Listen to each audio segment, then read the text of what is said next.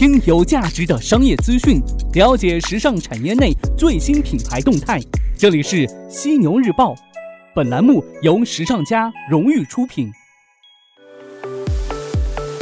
资讯有价值，声音有态度。晚上好，这里是正在为您播出的犀牛日报，我是犀牛主播李平。九月二号，时尚家将在广州正佳演艺剧院举行第一场认知革命大课，到时候我们将会邀请三位大咖与三百多位品牌创始人，共计六百多位观众分享新知，刷新、超越，并且颠覆你对消费者、对品牌、对商业的认知。提到认知，不知道你会想到什么？我第一时间想到的是知识和阅历。后来我还特意百度了一下，百度百科上的解释是这么说的：认知是指人们获得知识或应用知识的过程，或信息加工的过程。这是人的最基本的心理过程，它包括。感觉、知觉、记忆、思维、想象和语言等，人脑接受外界输入的信息，经过头脑的加工处理，转换成内在的心理活动，进而支配人的行为。这个过程呢，就是信息加工的过程，也就是认知的过程。所以呢，认知是一个心理过程，而这个过程和我们接受的外界信息有着很大的关联。如今的我们处在一个信息泛滥的时代，很多时候我们无法很好的甄别信息的真伪和信息是否有价值，而这也会导致我们做出一些不合时宜甚至错误的判断。所以，信息要甄别，要有新的知识来填充，也就是所谓的新知。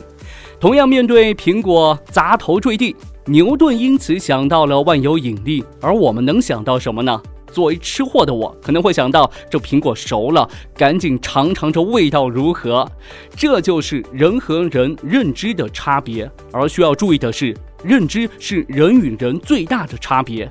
关于认知，您有什么样的想法呢？您是怎么看的呢？从今天开始，犀牛日报诚挚邀请您参与到认知的讨论当中。您可以在微信当中搜索关注微信服务号“时尚家学院”，时尚行业的时尚，专家的家，商学院的学院，发送语音过来就 OK 了。我们将择优在犀牛日报节目当中展播，让更多人听到你不一样的观点和态度。好的，进入到今天的节目内容中来，继续在每周一至周五的晚上九点，与您关注到时尚产业内的大事要闻，搜罗国内国外各品牌的最新动态。首先呢，进入到今天晚上的犀牛头条，犀牛头条，头条中的头条。今天晚上的犀牛头条，咱们来关注一下这区块链解决时装问题。根据福布斯报道，区块链技术已经是走入到时装领域。年轻的捷克设计师 Martina 是第一个反应者，他与同样驻扎在伦敦的区块链公司 Provenance 合作，在衣服当中植入一块储存着大量信息的防水洗芯片，用手机扫描之后便会获取一个链接，点击之后就可以读取关于这件衣服的来源、制作故事等信息。这一链接呢，也可以在线上与他人共享。消费者还可以随时通过区块链与品牌的设计师联系，进行售后维修。对于一件衣服来说的话，区块链技术的应用不仅可以让人们知道衣服上的拉链等配件来自哪个公司，更有意义的是与这件衣服元素相关的所有社区产生联系。消费者可以了解衣服背后的故事，看到现场的图片。那么，Tina 认为呢，这是一种情感上的连接。如果消费者愿意的话，还可以把自己与这件衣服的故事录入区块链当中，下一个穿这件衣服的人呢，便能看到更多的故事。对于复古时尚领域来说，是个鉴别产品真伪、增加产品价值的好事情。那对于 Martina 这样一个还不算知名的小规模品牌来说的话，区块链技术是个发展的机会。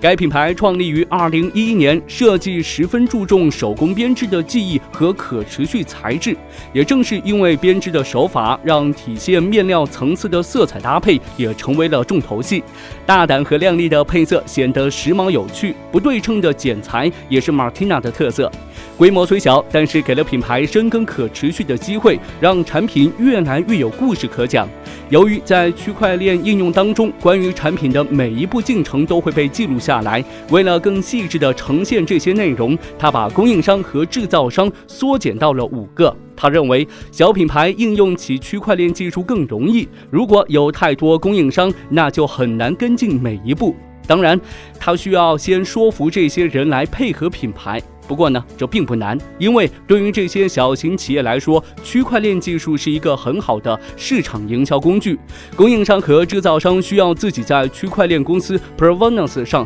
创建区块链账户，并上传信息。为了保证信息的安全，信息进入之后呢，不可被编辑和修改。另一方面，这项技术也足以让 Martina 在同类规模的品牌当中脱颖而出。那目前呢，Martina 在伦敦的 Selfridge 百货和精品店。讯 A 等等店内都是有售卖的，销售渠道并不多。尽管第一批采用区块链技术的系列要在今年十月才面世，但已经是引起了大家的兴趣。他说，平时不怎么买我们牌子的买手都被区块链吸引了，因为区块链技术不仅仅是一项时下热门的话题，在平时呢，不需要销售员记住这些庞杂的信息，只需要轻轻一扫就能获得关于这件衣服的一切，卖家何乐而不为呢？可以看到啊，区块链在时装产业当中的应用是围绕着解决问题而展开的，在验证产品和供应链需求方面有着极大的发展空间。Martina 认为，未来会有更多服装设计师尝试这一技术。其实呢，对于区块链公司 Provenance 来说的话，这也是他第一次在时装产业的应用。技术设计师兼工程师 Jesse Baker 在2013年创立了这个平台，客户以重视透明度的食品品牌为主。那这一次和 Martina 的合作之后呢，也会将时尚行业纳入未来扩展业务的领域。好的，头条过后，进入到资讯速递的板块，与您关注到各品牌的最新动态。首先来看到 Under Armour，已经跌入神坛的 Under Armour 呢，正在不断的努力改革，试图挽回失去的市场份额。美国运动品牌 Under Armour 近日发布第二季度与上半年业绩报告，在截至六月三十号的三个月内，该品牌销售额同比增长百分之八至十一点七亿美元，毛利率为百分之四十四点八，净亏损则从去年同期的一千三百二十万美元。元扩大至九千五百五十万美元。二零一八财年上半年，该品牌销售额同比增长百分之六点七，至二十三点六亿美元，净亏损则从一千四百五十万美元扩大至一点二五亿美元。国内品牌这边，首先来看到太平鸟。二零一八年，太平鸟首家由加盟商独立运营的 Peacebird 品牌集合店将于八月一号在贵州贵阳花果园购物中心正式开业。店内将集结太平鸟旗下的 Peacebird Women、太平鸟女装、太平鸟男装以及乐听少女装三大品牌。那贵阳太平鸟品牌集合店呢，坐落于人流密集的购物中心二楼，利用超宽幅门头打造近两百多平米的 LED 全屏门头，滚动播放 Peacebird 最新秀场的视频及品牌形象大片，成为花果园购物中心的吸睛王。近八百平米的店铺之内呢，三大品牌八百多款货品将联袂上新。再来看到达芙妮这边，近日台资女鞋集团达芙妮国际发布二零一八年第二季度末经审计之营运资料及二零一八年上半年盈利警告，称呢预期截至二零一八年六月三十号止的六个月将继续取得净亏损，亏损数额将与二零一七年下半年相若，但却只字不提同比数据以及亏损大幅扩大。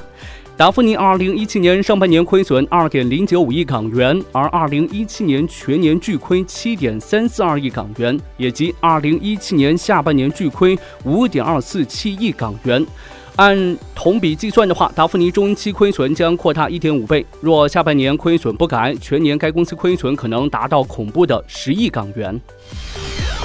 随着全球时尚出版业进入密集的人事调整期，各刊物核心人物的动向再次成为行业关注的焦点。康泰纳仕中国总裁廖梅纯近日对员工和合作伙伴发布了一份声明，澄清了 Vogue 编辑总监张宇将离职等各种不实的传闻，并强调呢，康泰纳仕国际董事长乔纳森纽豪斯也于最近公开表示，将由张宇继续长期领导 Vogue。我经常在想，人和人最大的区别是什么？出身、背景、教育程度、人生阅历，还是社会阶层？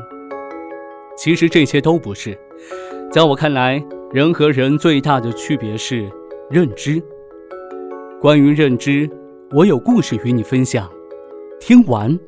也许你会顿悟很多。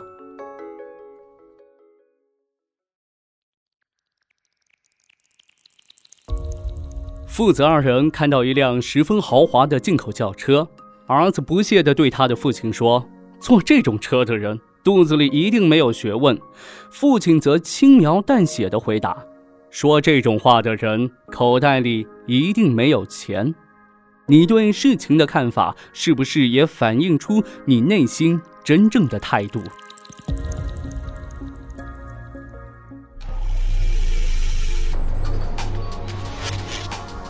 好的，今天晚上咱们就聊这么多，感谢您的收听，欢迎您吐槽本期节目，我会关注您的每一条留言，同时呢，也欢迎您关注时尚家学院微信服务号和小程序，时尚家学院里的更多精彩等待您的发现。我是犀牛主播李平，明天晚上的犀牛日报与您不听不散。